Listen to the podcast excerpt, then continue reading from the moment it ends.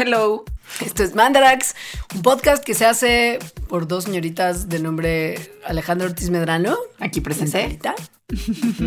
y yo, Leos, Leonora Milán. En conjunto con Sonoro, que nos produce y nos edita y nos distribuye, y a quienes queremos mucho y les mandamos un abracito. Y hoy vamos a hablar de un tema increíble, porque es muy revelador, sobre todo si vieron la película intensamente.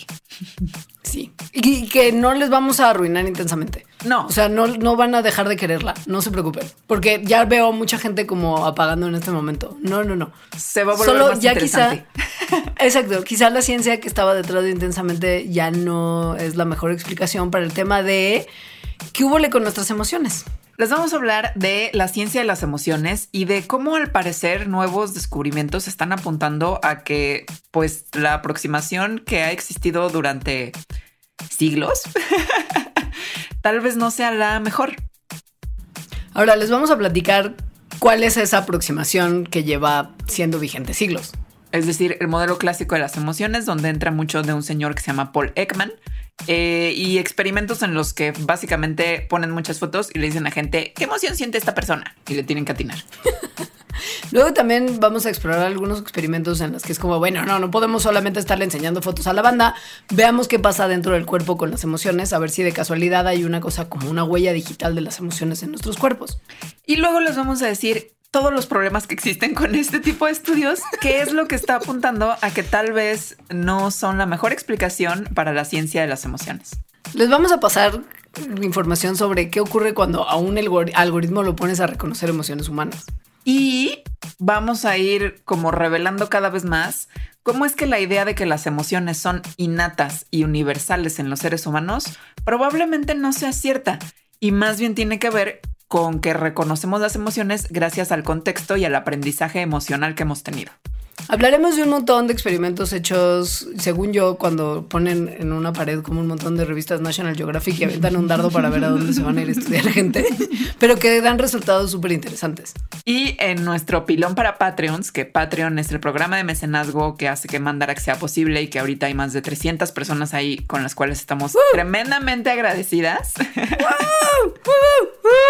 amamos! Los Patreons tienen beneficios. Uno de ellos es vernos grabando este programa en YouTube y otro es que hay un piloncito extra. Y en este caso es porque la idea de que el cerebro se divide en tres partes, que es el cerebro reptiliano, el sistema límbico y la corteza prefrontal, de manera así como tajante y que cada una de ellas controla diferentes cosas, también está mal. Oigan, si quieren comunicarse con nosotras, tenemos redes sociales para ello. Nuestro Twitter es arroba mandarax, pero mejor vayan a nuestro Instagram que es arroba las mandarax y a nuestro Facebook que es facebook.com diagonal mandarax lo explica todo. Muchas gracias por escuchar. Visiten patreon.com diagonal mandarax. Ahora, para eso que dijo Alita, el programa de mecenazgo, visiten, visiten, clic patreon.com diagonal mandarax.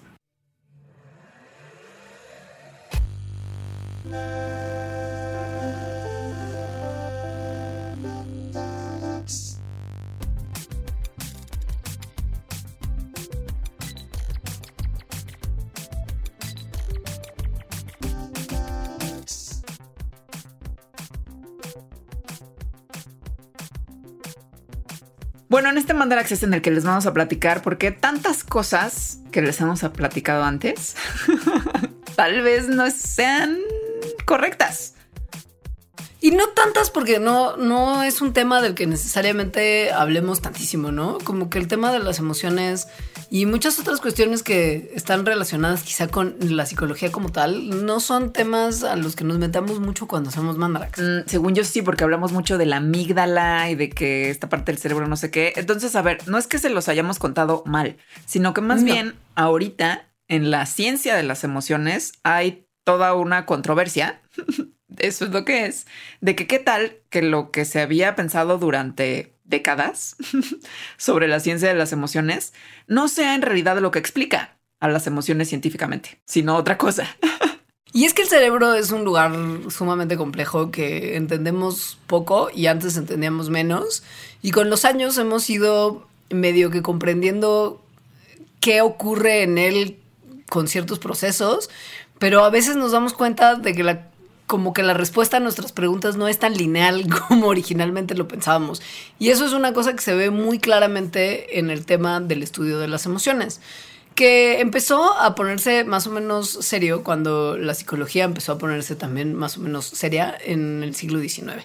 Por seria queremos decir científica y no nada más como medio medio como como como Psycho Bubble nada más, sino que sí ya empezó a tener como un poquito más de bases y entre los muchos estudios medianamente serios que se empezaron a hacer al respecto, pues incluyeron muchos estudios para tratar de encontrar la base física de emociones como el miedo, el enojo, la tristeza y muchas otras como categorías mentales, podríamos decir, usando herramientas que empezaban a tenerse más a disposición, como cuestiones de fisiología y también lo poco que empezábamos a entender sobre el cerebro. Entonces, lo, digamos que el paradigma en el que se basaba la ciencia de las emociones hasta hace poco, desde el siglo XIX hasta hace poco, bueno, no, y que muchas personas que se, se dedican a esto se siguen basando en este paradigma, es que las emociones son categorías discretas, es decir, la tristeza es tristeza y la alegría es alegría, que tienen una correspondencia a ciertos circuitos neuronales, es decir, en la alegría se prenden estas partes del cerebro y en la tristeza se prenden estas otras partes y en el enojo estas otras, y que también cada una de las emociones tiene un patrón fisiológico asociado como si fuera una huella dactilar, es decir, la alegría se siente así, la tristeza se siente asá y se te ponen las manos frías y sudas más. O sea, a eso nos referimos con patrones fisiológicos, cambios que ocurren en el cuerpo.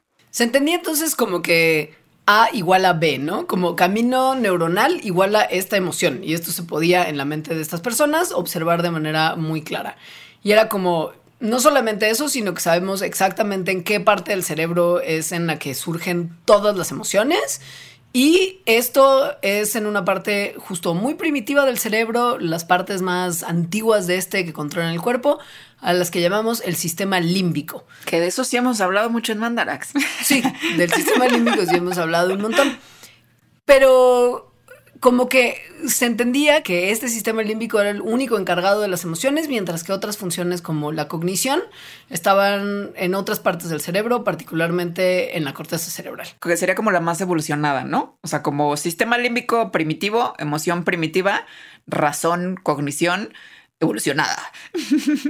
Y todo esto se, se, agrupó en una hipótesis que se conoce como la teoría del cerebro triúnico que seguro han escuchado muchas veces en todos lados. Esta es una teoría que habla sobre la evolución del cerebro, en la que dice básicamente que en el cerebro hay como tres regiones básicas, que serían el tallo cerebral, el sistema límbico y la corteza que además cada una de estas funciona pues más o menos de manera independiente según esta teoría, dando funciones distintas. Por ejemplo, el tallo cerebral sería como lo que también le dicen a veces el cerebro reptiliano, es decir, la más primitiva, que es lo que hace que se active la respuesta pelea o huye es decir, una cosa muy básica de sobrevivencia.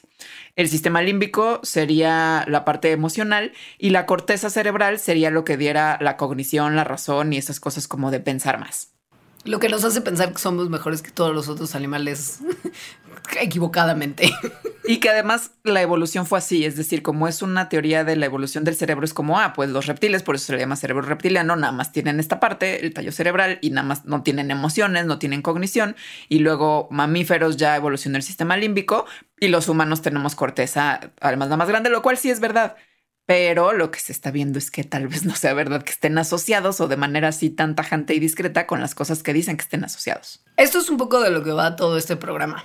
Y es, es muy interesante porque nos ofrece una puertita de acceso a cómo funciona una parte de nosotros que fue retratada para gusto de los espectadores en las pantallas cinematográficas, pero con muy poca ciencia detrás. En la película intensamente. En realidad con mucha ciencia detrás. Solo que es una ciencia que ahorita se está viendo que tal vez no sea la teoría que mejor explica las emociones, porque además es ciencia que estuvo bien hecha, pues.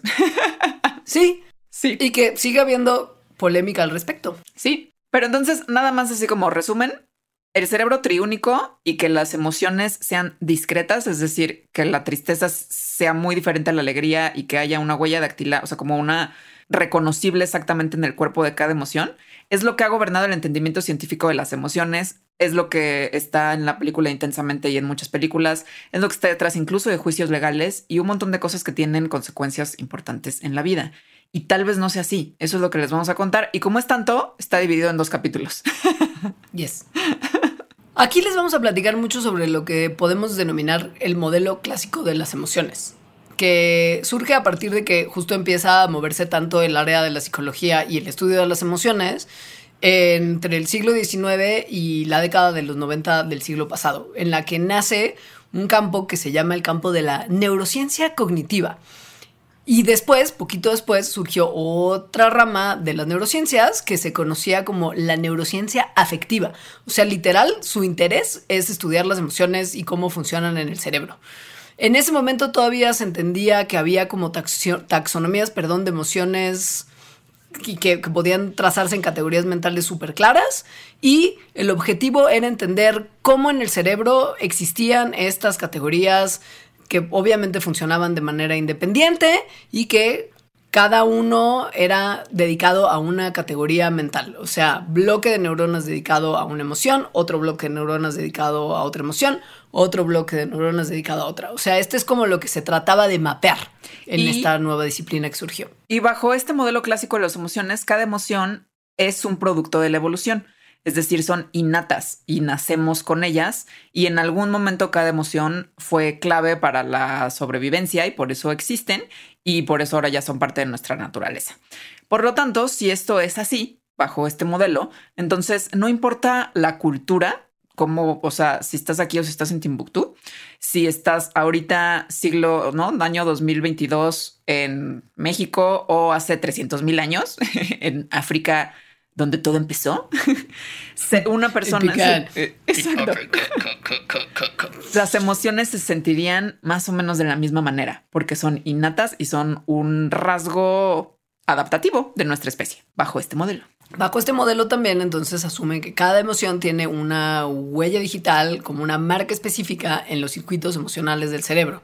O sea, justo un bloque de circuito emocional por emoción.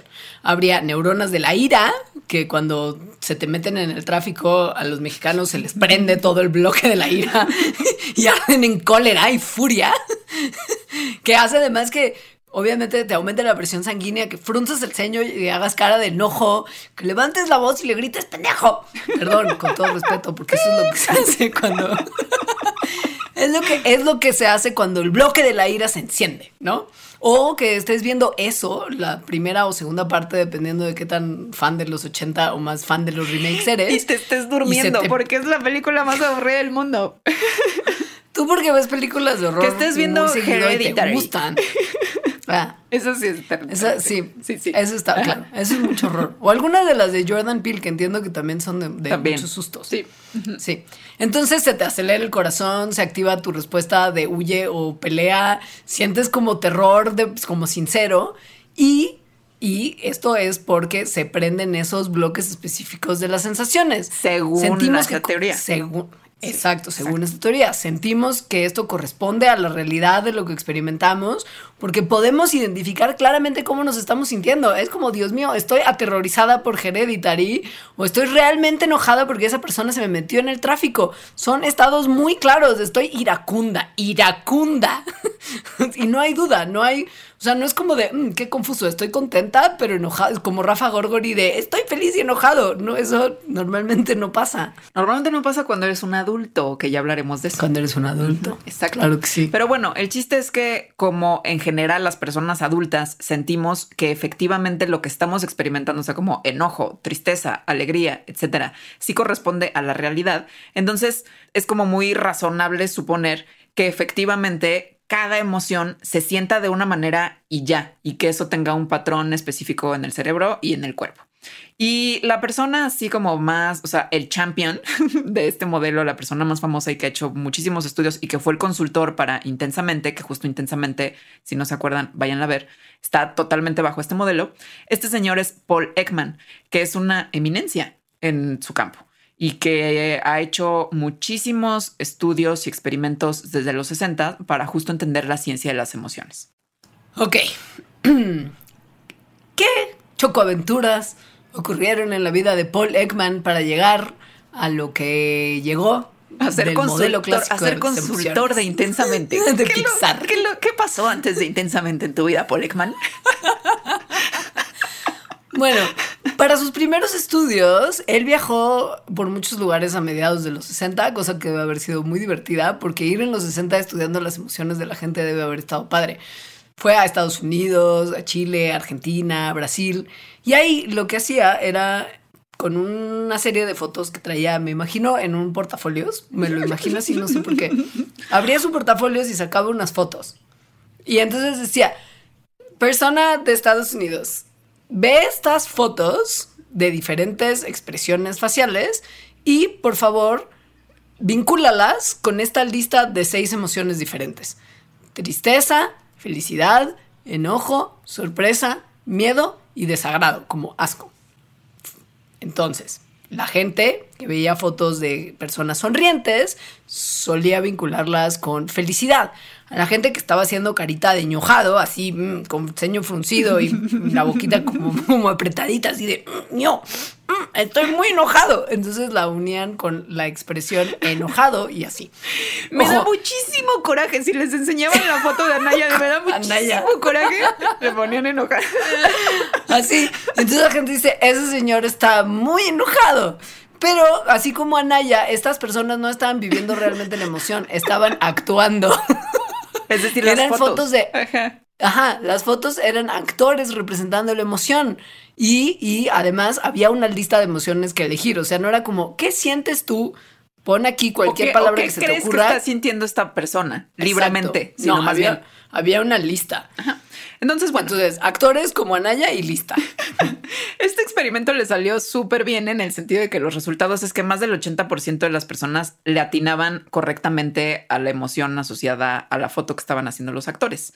Sin embargo, Paul Ekman y su equipo se dio cuenta, se dieron cuenta de que esto podía ser algo cultural, porque finalmente, aunque estaban en Estados Unidos, Brasil, Argentina, Chile, pues es América, ¿no? Em, entonces Occidente dijeron, sí, dijeron, ¿cuál es el lugar más extraño que hemos visto en la televisión? Y de verdad creo que dijeron eso.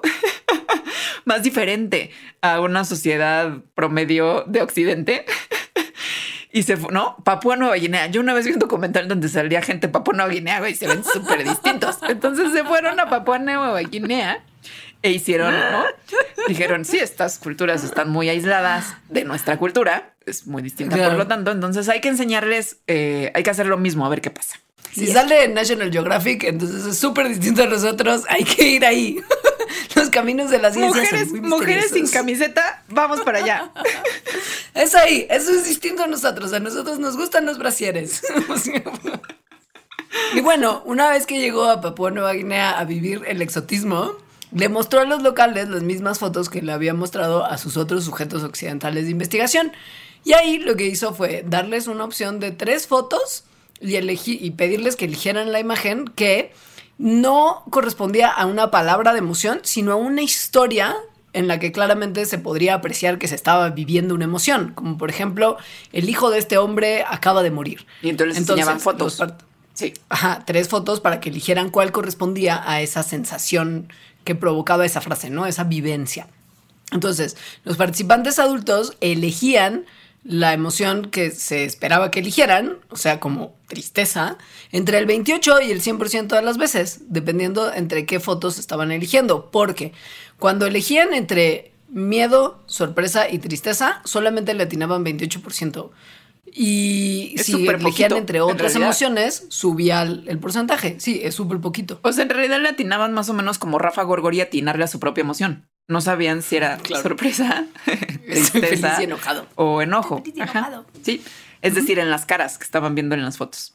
Bueno, este experimento y variaciones de este experimento, es decir, de mostrarle fotos a las personas o historias y macharlas con emociones, se repi- ha repetido pues desde los 60 así de verdad chorro mil veces.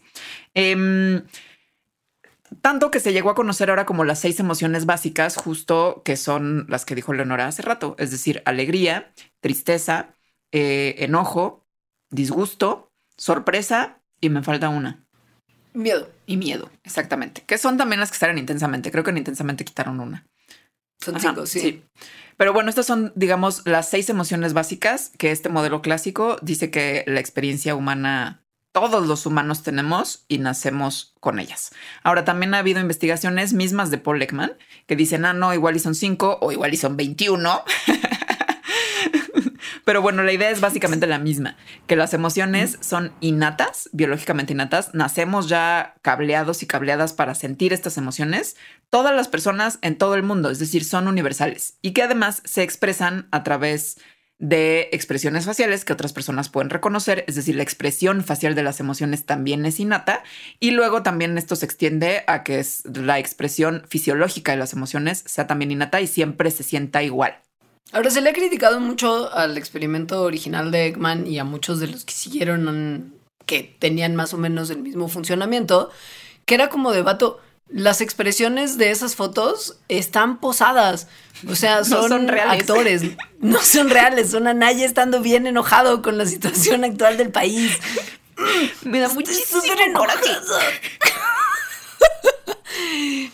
Un estudio que se hizo a finales de los 80 encontró que cuando le enseñaban a personas fotos de emociones que la gente representaba en sus caritas preciosas espontáneamente, la tasa de reconocimiento de estas emociones bajaba del 80% con los actores a 26% nomás. O sea, como que sí tenías que estar haciendo mucho cara de estoy enojado y fruncir el ceño y apretar la boquita y hacer cara de Anaya, porque si no, pues como la cara de enojo puede, ser, nomás como que estás como apretando la mandíbula o no son tan fáciles de reconocer si no estás realmente haciendo cara de eso. O puede ser muy confuso. Una cara de alegría máxima sin nada de contexto, o sea, como la carita así solita, puede ser una cara de dolor máximo también. O de susto, claro. o sea, sí. Pero bueno, de eso vamos a hablar ahorita. Sin embargo, según Paul Ekman, y en realidad todas las muchísimas personas que no son, a ver, no estamos diciendo que sean malos científicos, sino que hay dos puntos de vista actualmente, una controversia científica. Entonces, según Ekman, modelo clásico, la evidencia que existe para la universalidad y lo innato de las emociones es súper fuerte estadísticamente y no hay duda de que sea así. Se han hecho metaanálisis con todos estos experimentos de que se muestran fotos, etcétera, ¿no? involucrando gente, muchísima gente de muchas culturas y se ve que en promedio, el 58% de las veces la gente latina bien. Hay veces que menos para algunas emociones, hay veces que más para otras emociones.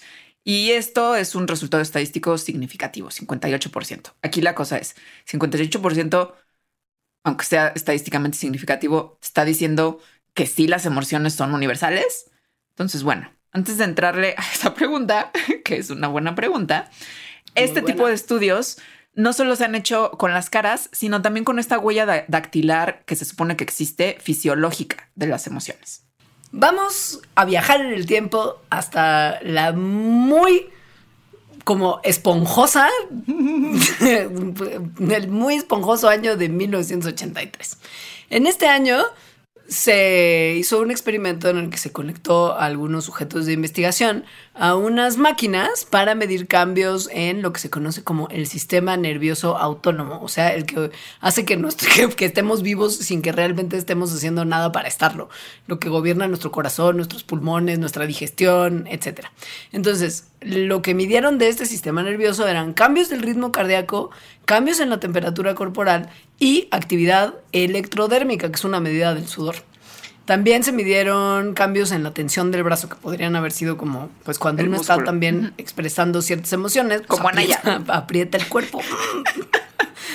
y procedieron a suscitarle a esos sujetos de investigación una serie de emociones la ira como tal, tristeza, miedo, asco, sorpresa y alegría. O sea, las de intensamente más sorpresa, que fue un, personaje que decidieron no incluir en la película. Y se fijaron en los cambios físicos que ocurrían en el cuerpo durante cada emoción. Y aquí también le pidieron a la gente que hiciera caras muy precisas de cada emoción, así de pon cara de enojado, pon cara de felicidad, sube más las cejas cuando estés como súper feliz o frunce mucho el ceño cuando estés súper enojado.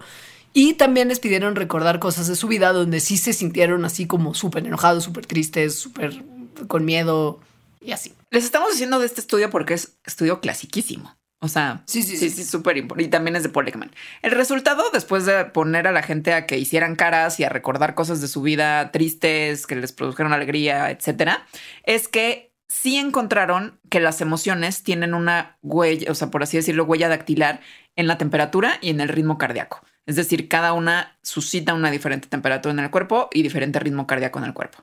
En otras medidas, al parecer no. Por ejemplo, la actividad elec- electrodérmica, el sudor no, ni tampoco la tensión del brazo. Con esto ya dijeron como, ok, cada emoción sí tiene una huella dactilar fisiológica. Solo que No tanto. o sea, no. Fíjense que la huella dactilar de las emociones que encontraron no es realmente específica a cada una de las emociones. Solo en la ira es específica. Las respuestas corporales a las emociones no son discretas, justo se sobrelapan y se parecen entre ellas lo suficiente como para no poder en realidad diferenciarlas. Y esto es el mismo estudio, o sea, no es que después se vio que, sino los resultados de este estudio, eso es lo que se ve en las gráficas, así, tal cual. Claro. Entonces, bueno, Yes. em, además, para saltar a que, o sea, a decir que la explicación de lo que se está viendo, es decir, de los resultados de este estudio, es que sí existe una huella dactilar, es decir, una respuesta innata que se prende con cada emoción, em, es porque tuvieron que haber habido otras explicaciones alternativas que se tendrían que descartar, ¿no? O sea, es decir, eh, eso es la ciencia, como que tienes explicaciones y esa, esta, esta no, porque vimos esto, esta sí, porque en realidad no vimos nada que lo contradijera. ¿Puede haber una explicación alternativa a los resultados de este experimento clasiquísimo del 83? Pues resulta que sí. Y la cosa está relacionada con esto que se les pidió a las personas que pusieran que su carita triste, que su carita enojada, que su carita de Anaya. ¿Por qué? Porque puede ser que la gente, que además todas eran personas occidentales, identificaran las emociones no- a partir de las instrucciones que se, los- que se les estaba dando y que eso fuera lo que produjera los cambios fisiológicos. Es decir, que una comprensión conceptual de la emoción, como de pon la cara más, más, más triste.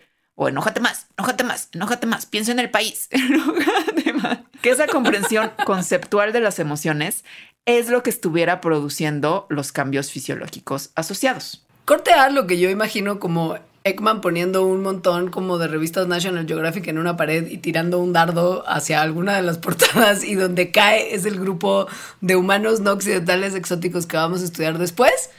Y bueno, se fueron a hacer el experimento igualito, pero con el grupo Minangkabau de Sumatra.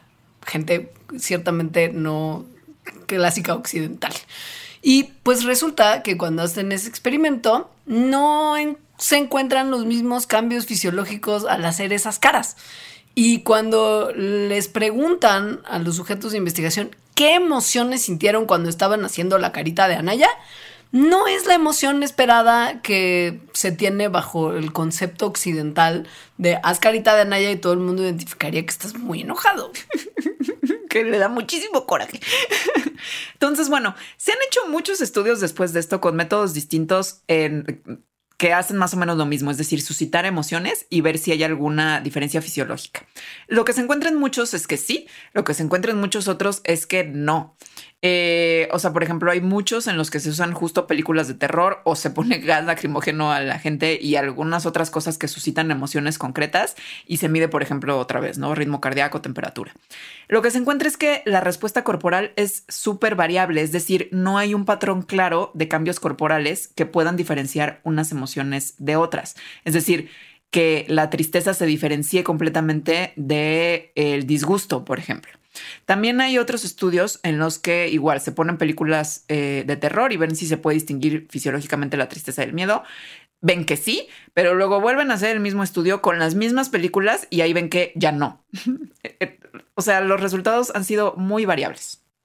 En esos estudios se han hecho cosas también como exponer a la gente a gas lacrimógeno, porque Sí, why sí. not? Todo sea por entender las A emociones. ver si sientes miedo con esto. o a ver qué sientes. A ver si, a ver si te da alegría. La ciencia de verdad va por sus caminos son misteriosos, son misteriosos. Ahora, ok. Ya fuimos adelantando un par de cositas que resultan problemáticas con el modelo clásico de las emociones. Pero vamos a analizar el problema de estos estudios en particular que son los que pues respaldan en teoría este modelo, ¿no? Number one, problemas con las fotos. La realidad es que puede ser que el diseño experimental, o sea, cómo está planteado el experimento, esté pesando en los resultados que se obtienen. O sea, si vas y le dices a la gente, a ver, tienes que identificar al güey que su hijo acaba de morir. Entonces, pues las estás como un poco empujando a que la persona que esté haciendo carita de mm, como de payasito en cuadro de los 80 super kitsch, así de payasito sad, pues se identifique con tristeza. Mientras que si quizá no estuviera esa historia como contexto, esa carita podría haber sido etiquetada como algo más. Es decir, al tener historias, aunque sea así de cortita, pero bueno, contundente, el hijo de este hombre acaba de morir, se le está dando un contexto. Entonces eso estaría siendo como forzando a quienes, o sea, los sujetos experimentales a elegir entre, entre las opciones que además ya estaban dadas, porque otra vez no es que la gente dijera, ah, pues yo creo que mm, está enojado, ¿no? Porque se murió su hijo, sino que había opciones ya dadas para las que tenían que escoger. Em, se, ha, se, ha, visto también que, por ejemplo, cuando la gente eh, que vive en, en zonas urbanas no frunce tanto el ceño cuando están enojadas. Es decir, no, o más bien no toda la gente muestra como la misma carita de Anaya cuando está enojada, de hecho menos de la mitad. Es decir, no hacemos las mismas caras todos todo el tiempo cuando sentimos emociones. Por ejemplo, fruncir el ceño puede ser que estás súper concentrado o te cayó algo muy mal en el estómago y estás tratando como de mantener todo bajo control. O lo estás sacando. como que es, claro, como carita de mucha concentración. Como, como carita de bebé haciendo caca, tal cual. No es que esté enojado. El meme de Samuel. ¿Has visto el meme de, Samuel García que está como con cara así? ¿Eso qué? ¿Qué está sintiendo Samuel García en esa foto? Es difícil de saber si no tienes contexto. Si no tienes contexto. Y entonces el encabezado del meme que es mamá preguntándole a su bebé, ¿estás haciendo del baño? Y la cara de Samuel García sí funciona extraordinariamente. Y sabemos que Samuel García no estaba haciendo el baño. No, sabemos que no. Eso no estaba pasando en ese momento en particular. Entonces, la evidencia para estas expresiones universales de, emociones no es necesariamente tan fuerte y se, va haciendo más débil todavía en escalas más pequeñas cuando vas a sociedades remotas de poner muchas National Geographics en la pared y tirar dardos para ver a cuál vas a ir a estudiar. O sea, no se, no se ha encontrado que haya una cosa como fruncir el ceño igual a... Me da muchísimo coraje. No. Ahora, se han hecho otros estudios en donde no se ponen fotos de actores, sino fotos de gente real sintiendo una emoción y poner a reconocer no a personas, sino a un algoritmo. Esto porque la gente de ciencia dijo, ok, esto de poner a personas, igual mejor usemos algo más objetivo que un algoritmo. Para hacer esto usaron una técnica que se llama electromiografía facial, que lo que hacen es que ponen electrodos en la carita de la gente. estos electrodos lo que hacen es detectar las señales eléctricas que los músculos faciales hacen cuando se mueven. Entonces, esa información, como que con mucha precisión, dice qué parte del rostro se está moviendo, cuánto se está moviendo, con qué frecuencia se está moviendo. Entonces, ponen a gente, les ponen electrodos en varias partes de la cara y les ponen a mirar fotografías o películas o a recordar o imaginar situaciones de modo que se susciten diversas emociones. O sea, como, a ver, Leonora, te pongo los electrodos y te empiezo a contar la historia de Bambi. Eh, o algo así tristísimo. Y entonces... ¿Por qué no mejor me acuchillas? o sea... se registran los cambios, a partir de los electrodos, los cambios eléctricos de la actividad muscular y entonces así se puede calcular qué tanto se está moviendo cada músculo durante cada emoción. Es decir, esa sería como la huella dactilar de la emoción, pero que ya lo está reconociendo un algoritmo, porque está reconociendo cambios eléctricos, tal cual, no una persona. Entonces, esto presenta importantes problemitas con la visión clásica de las emociones, o sea, con el modelo clásico que ya vimos que tiene sus bemoles, pero tiene muchos fans. Pasa que cuando metes al algoritmo y a la electromiografía facial al juego y lo repites muchas veces y haces un montón de estudios uno tras otro, no hay para nada un patrón de movimientos musculares que pueda mostrar sí o sí que alguien se está sintiendo de, cierta de cierto modo. O sea, enojado, triste, con miedo. No hay tal huella digital. Si bien te va, lo que reflejan los resultados de este estudio es que puede haber movimientos que correspondan a emociones agradables y movimientos que correspondan a emociones desagradables. Punto, hasta ahí. Y lo que es peor de todo es que lo que se registra de movimientos faciales en estos estudios para nada coincide con las fotografías que fueron creadas para estudiar el método de las emociones básicas, o sea, como los actores haciendo sus caritas. esto, último es impresionante, o sea, cuando se le pone a gente real a estar triste, los músculos faciales que están moviendo no corresponden a lo que se está viendo en las fotografías de actores con las que se hicieron. Ya no somos el cliché. Todos, uno tras otro, non-stop. Luego también se han eh, hecho otros estudios con una cosa que se llama codificación de la acción facial, en lo que ahí lo que se hace es entrenar a personas para clasificar los movimientos faciales. Es decir, ya no es un algoritmo, sino es una persona, pero lo que está haciendo es clasificando movimientos faciales. Entonces esto Mm, todavía hay como un humano, no es, una, no es un algoritmo, pues, entonces es un poco menos objetiva, pero en cierto sentido también lo, pues sería un poco más objetiva que lo primero, ¿no? Que nada más establecer una correspondencia entre palabra y foto de un actor. Entonces, bueno, cuando se hace esto con los observadores entrenados, tampoco se encuentra que, que, que, que estén, o sea, que ellos vean que las emociones siempre corresponden a las emociones que se supone que la gente está sintiendo. La cosa se pone todavía más compleja cuando entran en juego las bendis, particularmente oh, las, bendis. bebés. Porque, a ver, pensémoslo así. Si es real que las expresiones faciales que expresan sentimientos y emociones son universales, pues los bebés también harían cosas como estoy enojado, frunzo el ceño, estoy triste, hago carita de tristeza, así como de pucherito para abajo, pucherito, kitsch, pucherito. Pero pues resulta que cuando la science va y estudia bebés y les hace cosas como para que expresen emociones, los bebés no hacen lo que uno esperaría que hicieran.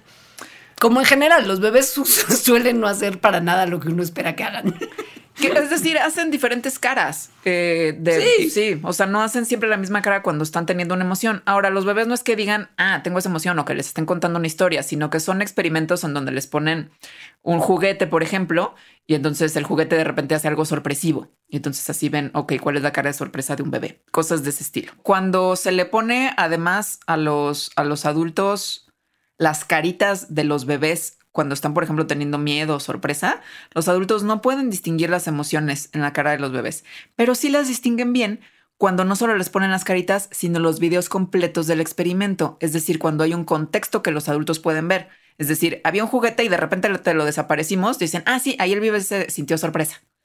Cuando ven el video completo, la carita nada más, no. Eso es muy importante y nos lleva a un meollo del asunto que es el tema del contexto.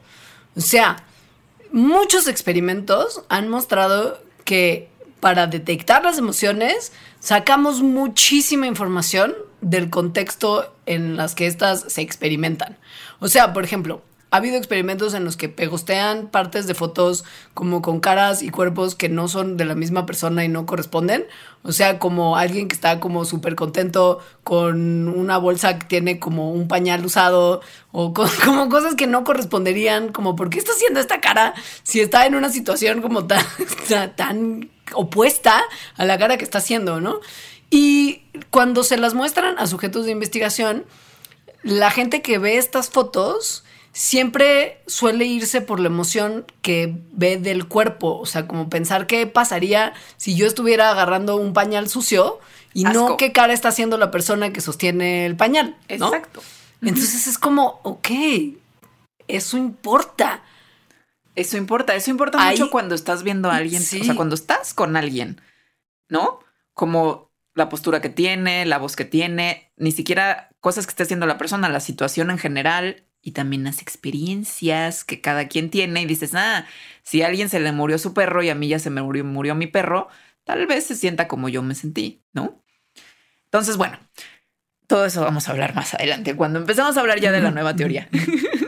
Pero a ver, aquí también lo que estamos viendo es que hay un montón de estudios que dicen, no, sí corresponde todo lo de Paul Ekman, sí hay, porque sí hay, pues, y muchísimos. Pero también hay un montón de otros que, que no, incluso de esos mismos grupos, es decir, en donde tienen porcentajes de que la gente le atina la emoción muy, muy bajos. Entonces, ¿qué hacemos? Cuando muchos estudios individuales dicen una cosa y otros dicen otra, y entonces no podemos concluir nada de los estudios por sí solos, Revisiones, metaanálisis. ¿Qué es lo que se ha hecho también? Entonces hay cuatro metaanálisis de las últimas dos décadas que son como los más importantes. En estos se están basados en más de 200 estudios fisiológicos, lo cual incluye a más de 20 mil personas. Y entonces, Ninguno de estos cuatro metaanálisis han encontrado que existan estas huellas dactilares, marcas constantes de las emociones concretas fisiológicamente. Es decir, lo que han encontrado es eso, que no hay, que cada emoción puede suscitar cosas distintas en el cuerpo. Y que pasan muchas cosas al mismo tiempo, básicamente. Y no solamente en el cuerpo, sino también en el cerebro. O sea, esto de bloque específico del cerebro para la ira, bloque específico para la alegría, no corresponde. O sea, no hay redes cerebrales específicas a las emociones, nada. Y esto no solo se ha visto en humanos, se ha visto también en otros sujetos de investigación como monos y ratas. O sea, sí se ve obviamente que hay actividad neuronal cuando hay una emoción, pero no se ha visto nunca que haya neuronas que están específicamente dedicadas a una emoción y que ni siquiera están dedicadas solamente a emociones. O sea, esto de que hay un área de las emociones en las que solamente están esas neuronas como dándole a sentir, como el centro de control de intensamente, es, no, no funciona, no funciona así. O sea, después de chorrocientos mil experimentos y cientos de años de investigación científica de las emociones, en realidad no hay evidencia concluyente de que las emociones tengan una huella dactilar fisiológica constante que pueda diferenciarlas unas de otras. O sea, lo que se ve más bien, pues es algo que más o menos también experimentamos en la vida cotidiana, que es que a veces que te enojas, sí te aumentan la presión, pero a veces que te enojas, no. Que a veces que, bueno, lo que se ve también en, en, en estos estudios es que la gente a veces puede experimentar miedo y sí se prende mucho la amígdala, que es como algo que hemos dicho mucho en Mandarax, pero a veces no. Y bueno, eso, hay cientos de estudios que sí ofrecen evidencia a favor de la visión clásica. La cosa es que hay cientos de estudios que ofrecen que no está bien. Con esa disyuntiva, sugiero que hagamos una pequeña pausita y vayamos a nuestro canal de YouTube a leer los comentarios de las personas que están siguiendo esta grabación en vivo y que comentan un montón y que en las pausas que hacemos en las grabaciones leemos sus comentarios e interactuamos con ellos. Si usted quiere para futuras ocasiones participar de estas grabaciones y tutorial con nosotros sobre lo que estamos hablando en el programa, visite right now patreon.com diagonal mandarax y averigüe cómo. Patreon.com diagonal mandarax. Suscríbete desde un dólar al mes para acceder a la grabación en vivo, contenido extra, merch, participación en la elección de temas y muchos beneficios más de la comunidad Mandarax. Patreon.com Diagonal Mandarax. A ver, mucho de lo que hemos estado viendo de por qué probablemente el diseño experimental de todas estas cosas que, comillas, comprueban, se cierran comillas, que las emociones sean innatas e universales. El problema es que están ofreciendo contexto a la gente que está identificando las emociones a través de fotos o de historias, por ejemplo. Además de, estas seis emociones, salieron no de hacer un estudio de identificar y hacer un análisis de los rostros de la gente que está sintiendo cosas, o sea, de gente con emociones verdaderas, sino que más bien las seis emociones básicas fueron sacadas de un libro de Sir, no, bueno, no era Sir, tendría que haber sido, de Charles Darwin, pues, del padre de la evolución. que tiene un libro de las emociones, tal cual, en los humanos y en los animales. De ahí salió, ¿no? Es decir, y a Darwin, pues tampoco es que haya hecho un análisis de las emociones verdaderas que estaban alrededor de él, sino que dijo, ah, estas deben ser las básicas. Nada contra Darwin. algunos by the way. No, no, pero, pero digamos que lo minucioso que fue en el origen de las especies no necesariamente lo fue en todas sus obras. Tiene buenas ideas ahí, la verdad, pero bueno, también estaba en el siglo XIX, es decir, estamos más de 150 años después de eso. Por ejemplo, cuando se hacen otro tipo de experimentos, por ejemplo, eh, hay uno en el que ponen fotografías de actores que vienen en un libro, un libro que es para actores, de hecho, donde hay actores, o sea, como para, mira, actor, aprende cómo otros actores representan emociones. eh, Suena entonces, como un mal libro de... es un libro que existe, es en donde justo hay caras de actores representando emociones en sus rostros a partir de un guion. Es decir, es como este actor leyó... Mmm, no sé, alguna obra de teatro, perdónenme. Hamlet. Macbeth. Hamlet. Y entonces puso esta cara de sorpresa. Y luego le enseñan estas fotografías que vienen de este libro a tres grupos de personas. Entonces el primer grupo lee los guiones, es decir, que igual no es así tal cual Hamlet, sino una frasecita. Esta persona acaba de presenciar un tiroteo en su parque, eh, que es una calle muy tranquila en Estados Unidos. Eso es la frasecita y les enseñan fotos. Luego, segundo grupo de personas ven las configuraciones de las caras, o sea, las configuraciones faciales, la respuesta a los guiones sin leer los guiones. Y otro grupo ve los guiones y las caras. O sea, primer grupo solo guiones, segundo grupo solo caras, tercer grupo guiones y caras. Y luego a los tres grupos de personas se les pide que pongan en categorías eh, de emociones a partir de una lista de nombres de emociones. ¿Cuál es el resultado? Grupo 1, es decir, solamente guion. Aproximadamente 70% de las personas dicen, oh my god, aterrador. O sea, qué miedo esto. Qué miedo presenciar un tiroteo en tu calle tranquila de Estados Unidos. La gente que leyó el guion y vio la foto, igual aproximadamente 70% dijeron, qué miedo esto, qué bajón, qué espanto estar presenciando una cosa así. Pero... Y esta cara es de eso, ¿no? Claro.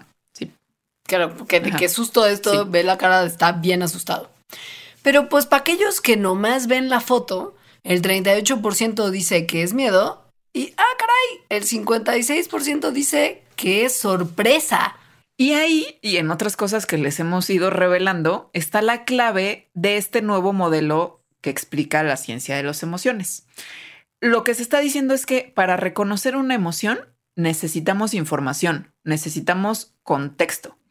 Y por lo tanto también se necesita aprender ciertas cosas, porque lo que el contexto hace es que da información para interpretar basado en ese aprendizaje que ya tuviste, o sea, basado en que si una gente presencia un tiroteo en la calle tranquila de Estados Unidos en donde vive, pues muy probablemente vaya a sentir emoción, pero eso es algo que aprendiste. Es decir, bajo este modelo, las emociones no serían universales porque dependen del aprendizaje, ni tampoco serían innatas porque otra vez dependen del aprendizaje my God, esto es mucho decir. Pero también hace sentido de alguna manera que para sentir una emoción necesitas haber aprendido cosas antes. Hubo una serie de experimentos en los que se usaba la misma técnica de fotos de caras con emociones, pero aquí se reducía muchísimo el conocimiento de conceptos emocionales que tenían los sujetos. O sea, vamos a, explicarlo con más detalle, pero básicamente lo que quiere decir es que se les daba menos contexto para que pudieran identificar. Y si se reduce la percepción o reconocimiento de emociones, si hay, al haber menos contexto, esto querría decir que los conceptos emocionales son súper importantes para percibir emociones. Tienes que tener un marco conceptual de lo que son las emociones para poder realmente percibirlas. Ahora, ¿qué es un concepto emocional? Bueno, pues como... Concepto emocional. como cualquier concepto. es que siento que alguien en la condesa está dando una terapia que se llama de concepto emocional. Seguro sí. sabes cómo? Claro, no lo había pensado así, seguro sí. Igual no es tan mala idea por lo que vamos a decir ahorita. no. Hay peores terapias. Me han contado de unos recientemente que es como de... Entonces esto no está mal. A ver, un concepto emocional como cualquier concepto es una idea abstracta que tiene el cerebro sobre una, sobre algo real, pero algo real que en realidad es bastante diverso en el mundo. Por ejemplo, algo real que existe en el mundo son rectángulos de luz, de rectángulos que permiten que entre la luz, que el concepto entonces sería ventana. Esto a pesar de que haya ventanas muy diversas, con y sin vidrio, con y sin persianas, tal vez hay veces que ni siquiera son en forma de rectángulo. Es decir, nuestro cerebro tiene conceptos para poder navegar por un mundo que es diversisísimo de cosas. Entonces, un concepto emocional sería como eso de la ventana, pero de emociones. Es decir, lo que esto está diciendo es que la alegría es una abstracción de una diversidad de cosas que les vamos a explicar más adelante. Primero, después de que ya vimos que lo que está proponiendo este nuevo modelo de la ciencia de las emociones es que las emociones son conceptos, abstracciones que hace nuestro cerebro.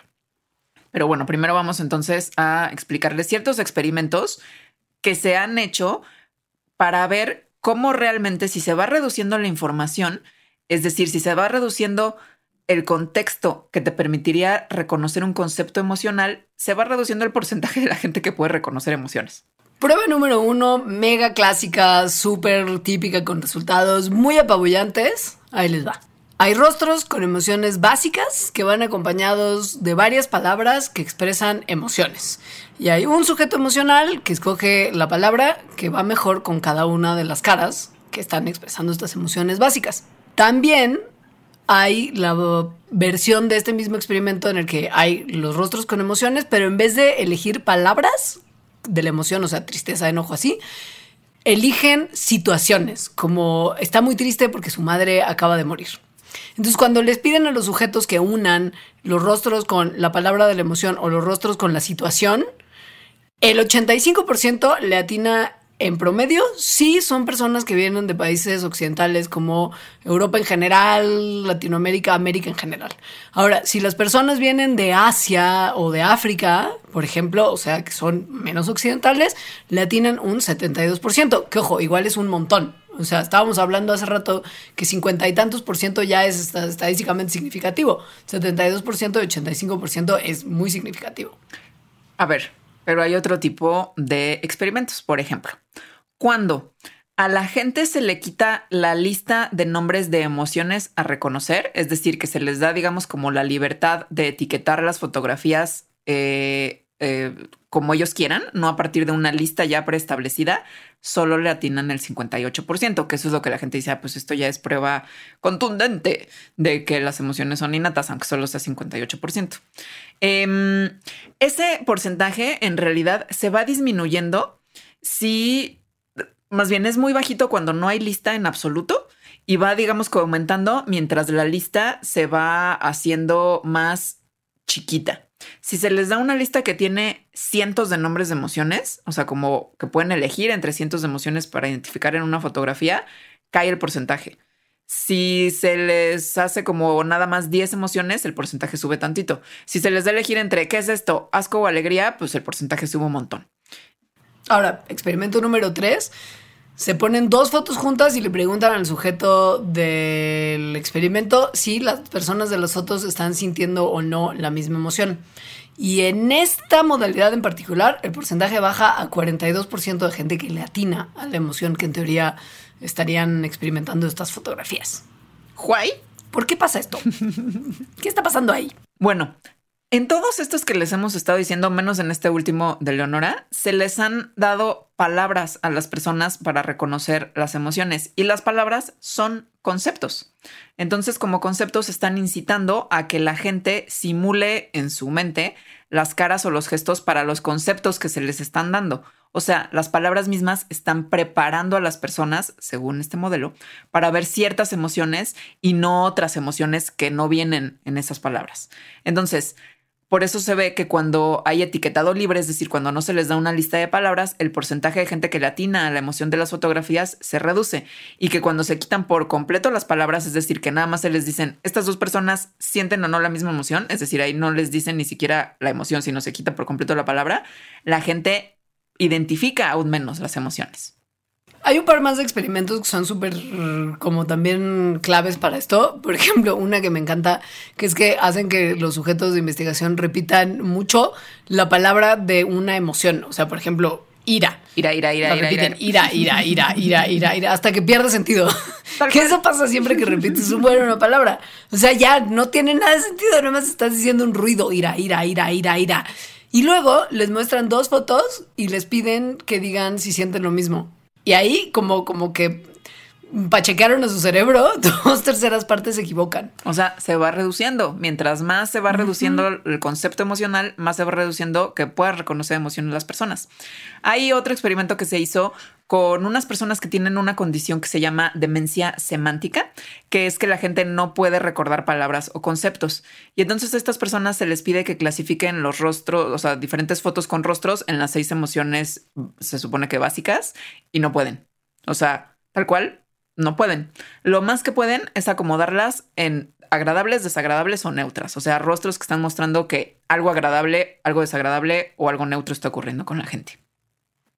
Mismo pasa con los bebés que, que si tienen menos de tres años no pueden diferenciar entre ira, tristeza y miedo. Como Rafa Gorgori. Me estoy feliz y enojado porque Rafa Gorgori es como un niño de menos de tres años. Entonces, ¿qué se puede concluir de todo esto? Que se necesitan de conceptos para poder reconocer emociones. Necesitas de que exista el concepto para poder ver las emociones en otras personas, para percibir las emociones en otras personas. Y luego en sí mismo, pero eso lo vamos a hablar después. El juego de las portadas de National Geographic y los dardos esta vez nos llevará a Namibia, donde vamos a revisar un estudio con las personas del grupo Himba. En un grupo de estudios que se hizo con personas de esta comunidad, se puso a participantes a escuchar vocalizaciones que en teoría reflejaban nueve emociones. O sea, por ejemplo, risa para representar que estás divertido, gritos para representar que hay miedo, etcétera, etcétera. Y les pedían que después de escuchar estas vocalizaciones pensaran en una sola palabra para describir cada sensación. El experimento estudiaba a personas del grupo étnico de los Jimba en Namibia, pero también como grupo pues, eh, de contraste, estudiaban también a visitantes al Museo de Ciencia de Boston. O sea, gringos. gringos, generalmente. Los gringos identificaban las nueve emociones en un porcentaje que es más significativo que el azar. O sea, no parecía que estuvieran como atinándole de chiripa. Pero los Jimba solamente podían identificar la parte de la diversión. Y cuando se les pedía que identificaran otras siete emociones que eran enojo, desagrado, como, como alivio, tristeza, como alivio, sí, placer, placer sensorial, sorpresa y triunfo, ahí bajaba su capacidad de identificarlas a menos del 5%. O sea, al parecer incluso gritar ¡Woo! cuando estás emocionado por algo ¡Woo! es súper específico a una cultura en particular. Que es la, bueno, la occidental. Sí, sí. Eh, luego también en otro estudio que se hizo eh, igual con estas personas, es decir, con el grupo INVAI contrastando con, con personas de Estados Unidos, se le pedía a los participantes que vieran 36 fotos de gente haciendo caras de las cinco emociones de intensamente, o sea, tristeza, de asco, enojo, miedo y alegría. Y también rostros neutrales que no estaban haciendo ninguna emoción. Entonces a la gente se les pedía que los pusieran en pilas, o sea, que los clasificaran, ¿no? Ponen un montoncito los que están sintiendo la misma emoción. Eh, y podían, o sea, y no se les, no, no, se les daba como las etiquetas de las emociones, sino simplemente ponen montoncitos las que son las mismas. Entonces, las personas de Estados Unidos ponían las pilas en montoncitos de gente sonriendo, gente frunciendo el sueño, gente con ojos muy abiertos y caras neutrales. las caras que estaban como, como haciendo pucherito o con la nariz como, como arrugadita, las ponían en el mismo montoncito, que esas eran las caras de tristeza y de disgusto o de asco. Es decir, lo mezclaban. Pero bueno, más o menos bien, ¿no? Es decir, están casi todos los montoncitos. Como se esperaba, digamos. Pero los del grupo Jimba lo que hacían es que hacían pilas de caras felices y de caras con miedo. Es decir, como las caras sonriendo y las caras con ojos muy abiertos. Pero para todas las demás eran pilas que para al menos las personas de Estados Unidos que estaban haciendo el estudio no tenían ninguna coherencia. es decir, no, sí, no, no, ni siquiera podían clasificar las caras que se parecían según los estándares gringos, pues, ¿no? Bueno, según los estándares occidentales. Lo que sí tendían a hacer era clasificar las pilas usando descripciones de la acción facial más que de un estado emocional. Es decir, decían, por ejemplo, esta persona está sonriendo más que esta persona está alegre. Está feliz, claro. Lo que es Bueno, muy... y esos resultados llevaron a la gente a que dijera, así todo bien, las emociones son universales. No, no son universales. O sea, no son reconocibles universalmente en términos como discretos, así súper específicos. Eso, perdón, sí. Eso fue lo que este, este estudio muestra, porque es que justo luego hicieron otro estudio con este mismo grupo indígena y se encontró exactamente lo contrario, que sí hay manera de pensar que el reconocimiento de emociones es universal. O sea, justo es como de me lleva. Es- pero Bueno, que no lo, que no lo habían hecho, sí, que no lo habían hecho después, sino que lo hicieron antes. Por eso estos de, de que descubrieron que no lo hicieron, como para, ¿cómo que encontraron que es universal? Nosotros vamos a probar Claro que no que lo no. es. Ajá. En esa investigación, que igual fue con las mismas, bueno, no con las mismas personas exactamente, pero con el mismo grupo de Namibia, los Jimba, eh, se hacen la misma cosa con las fotografías, igual eh, eh, y también con sonidos, ¿no? Es decir, se les ponen sonidos como risas, gruñidos, resuplidos, suspiros, etcétera. Pero en este estudio se ofrecen relatos breves sobre las emociones y se le pide a la gente que seleccione cuál de dos sonidos, cuál de dos vocalizaciones encaja mejor con cada historia. Es decir, esta persona se acaba de morir su hijo. ¿Qué sonido encaja mejor? ¿No? Entonces, eh, los resultados aquí muestran que sí, que las personas Jimba sí clasifican suficientemente bien los sonidos con lo que las personas haciendo el estudio le ponían como emociones, de manera que concluyeron que sí, que la percepción de las emociones es universal. La cosa es que este experimento no se ha podido replicar. que es muy importante en la ciencia para, para llegar a conclusiones contundentes, digamos. Sobre todo si no se les da la historia. Es decir, si nada más se le pone a categorizar las vocalizaciones o sonidos, los Jimba no, o sea, otra vez, no hay un patrón. Lo único que pueden categorizar son las risas, que además, otra vez, no dicen, ah, esto es eh, alegría, sino que dicen, ah, esto es risa. Claro. Ahora, hay una triquiñuela, al parecer. Hay una triquiñuela que fue lo que hizo que este experimento inicial, que no se ha podido replicar, arrojara los resultados que arrojó. Parece que había un pasito extra en el experimento que se les patinó incluir en el artículo que publicaron describiendo el experimento. Pasa que después de que, o sea, casual así, de, ups, hay este pasito que resulta clave para los resultados que se obtuvieron. Ese no lo metemos porque para que quede más cortito y legible el artículo. Pasa que después de que los participantes Jimba hubieran escuchado una historia así que contaba una cosa que claramente despertaba alguna emoción o describía alguna emoción, después de que escucharan esta historia, pero antes de que oyeran las vocalizaciones, como esos sonidos de les pedían que describieran cómo creían ellos que se sentía la persona que estaba siendo el protagonista del cuentito que les contaban. Y para que lo pudieran hacer con más facilidad, les dejaban escuchar un montón de veces una grabación del cuentito hasta que ellos, los Jimba, pudieran explicar la emoción en sus propias palabras. O sea, como que era como de, a ver, vuelve a escuchar hasta que puedas describir la emoción. No, todavía no lo estás haciendo bien. Te lo voy a volver a poner. A ver, ahora trata de describir la emoción. Y cada vez que los participantes describían algo que no era el estado emocional que se buscaba que describieran, se les daba una retroalimentación como de, No, no, esa no es. No, eso no es. A ver, vuélvelo a escuchar, inténtalo de nuevo. Y además, como, ok. quienes no, quienes intento tras intento no describían lo esperado, se les sacó el estudio. Vámonos, vámonos de aquí. Usted no sirve. Y, era solo- como, bueno. y solo hasta que ya habían como identificado y descrito bien qué era la emoción que ellos detectaban en el relato, podían escuchar las vocalizaciones que tenían que clasificar. Es decir, una vez que habían aprendido los conceptos emocionales, porque estaban escucha y escucha y había gente diciéndoles no, ese no es, es decir, si había una cosa de aprendizaje, Claro. podían clasificar los sonidos, o sea, se les daba chance de clasificar los sonidos. Ay, pues caray, pues con razón nadie podía replicar ese experimento.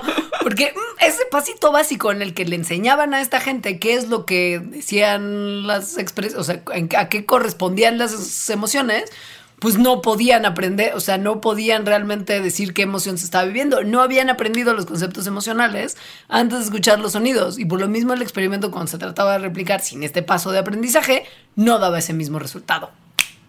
Hay, sí, hay también otras versiones, o sea, otros detalles en el que en realidad lo que están diciendo es que el diseño experimental lo que estaba pues empujando era que estas personas fueran aprendiendo cómo se sentía cierta historia o qué emoción se supone que tenía que despertar cierta historia y también qué sonidos se supone que tendrían que hacer las personas.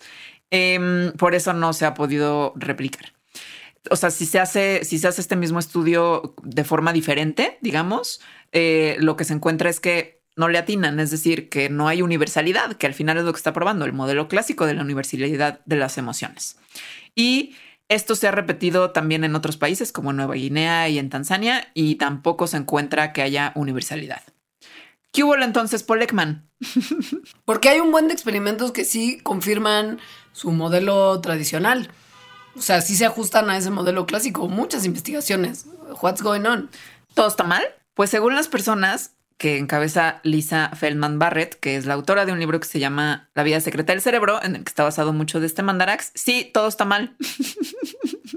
No, pues es que al parecer todas estas investigaciones siempre tienen un componente conceptual involucrado. O sea, no es una cosa que esté libre de conceptos.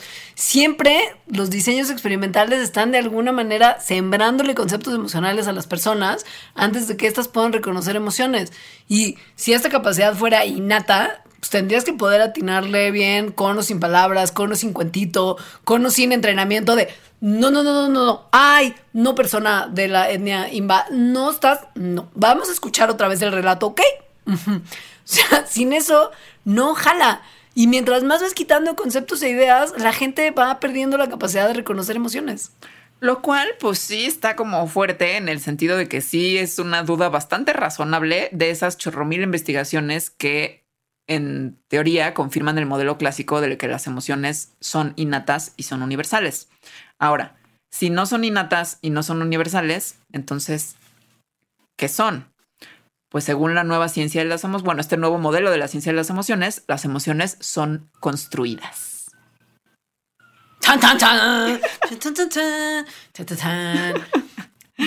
De eso vamos a hablar muchísimo en la segunda parte de este Mandarax que llegará a ustedes la próxima quincena.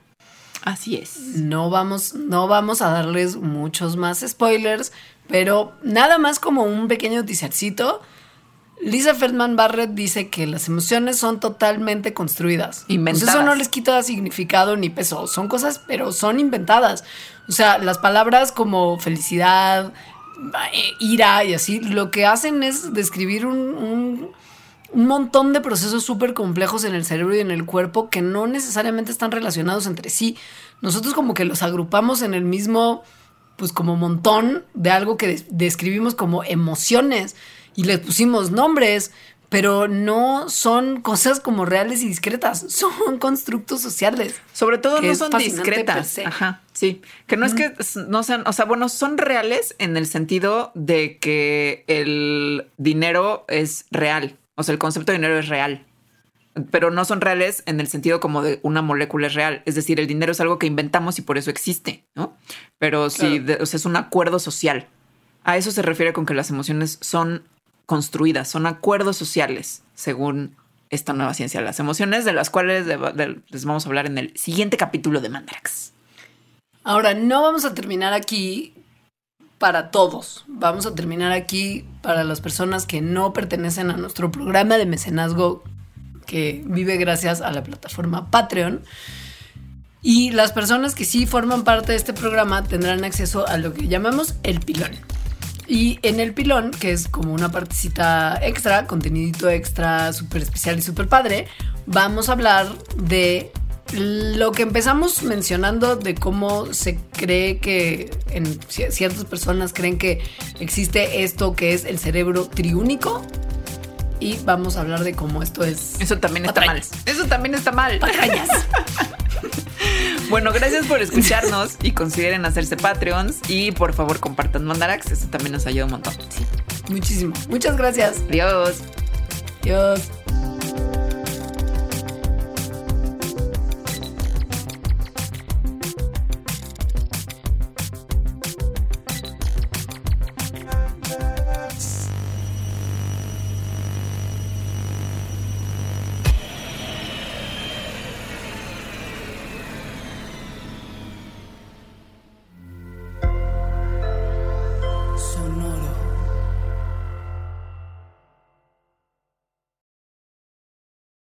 Top Expansión Tecnología. Gadgets, lanzamientos, reportajes y el negocio de las tecnológicas. En 10 años, el metaverso aportará 5% al PIB de Latinoamérica. Internet ha representado muchos cambios para el mundo y la religión no se ha escapado de ello. Los mexicanos cada vez tenemos casas más tecnológicas. Todo en menos de 5 minutos. Top Expansión Tecnología. Xbox tiene una nueva multa. Adam Mosseri, director de Instagram. Top Expansión Tecnología. De lunes a viernes, a partir de las 6 de la mañana. Hello, it is Ryan, and we could all use an extra bright spot in our day, couldn't we? Just to make up for things like sitting in traffic, doing the dishes, counting your steps, you know, all the mundane stuff. That is why I'm such a big fan of Chumba Casino. Chumba Casino has all your favorite social casino style games that you can play for free anytime, anywhere with daily bonuses. That should brighten your day a little. Actually, a lot. So sign up now at chumbacasino.com. That's chumbacasino.com. No purchase necessary. Group. Void were prohibited by law. See terms and conditions. 18 plus.